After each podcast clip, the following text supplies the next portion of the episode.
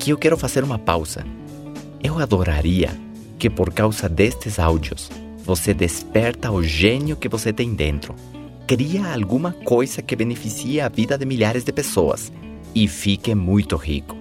Se isso acontecer, por favor me procure. Ficarei feliz em te entrevistar para meu blog ou para os meus vídeos de valor no meu canal de YouTube. Agora eu pergunto: de quantas coisas mais o mercado precisa?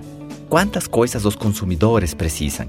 Detrás de cada necessidade, já dissemos, existe um negócio. E o legal é que quando é criada uma nova indústria, são criados muitos subprodutos ou muitas subprofissões. Talvez muitos de vocês nem lembram mais do que foi a época da máquina de escrever. Depois veio a máquina de escrever elétrica. Tudo isso antes do computador. Nessa época, se contratavam mecanógrafas para digitar textos. Existiam corretivos para apagar as letras quando a pessoa errava. E quando surgiu o computador, algumas dessas profissões desapareceram. Alguns desses produtos desapareceram. E outros começaram a surgir.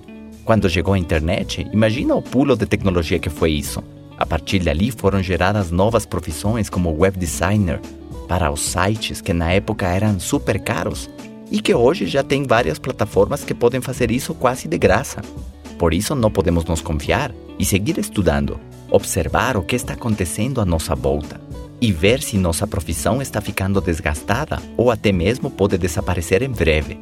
Tentar desenvolver o pensamento empreendedor que sempre fica atento para onde vai a onda, aquelas famosas tendências de mercado, e seguir essa população que tem o dinheiro para comprar produtos e serviços pesquisar o que eles precisam e caminhar nessa direção, sempre pensando em como você pode servir melhor ao seu cliente do que seu concorrente. Escolher bem os nichos onde você vai atuar e se especializar o máximo.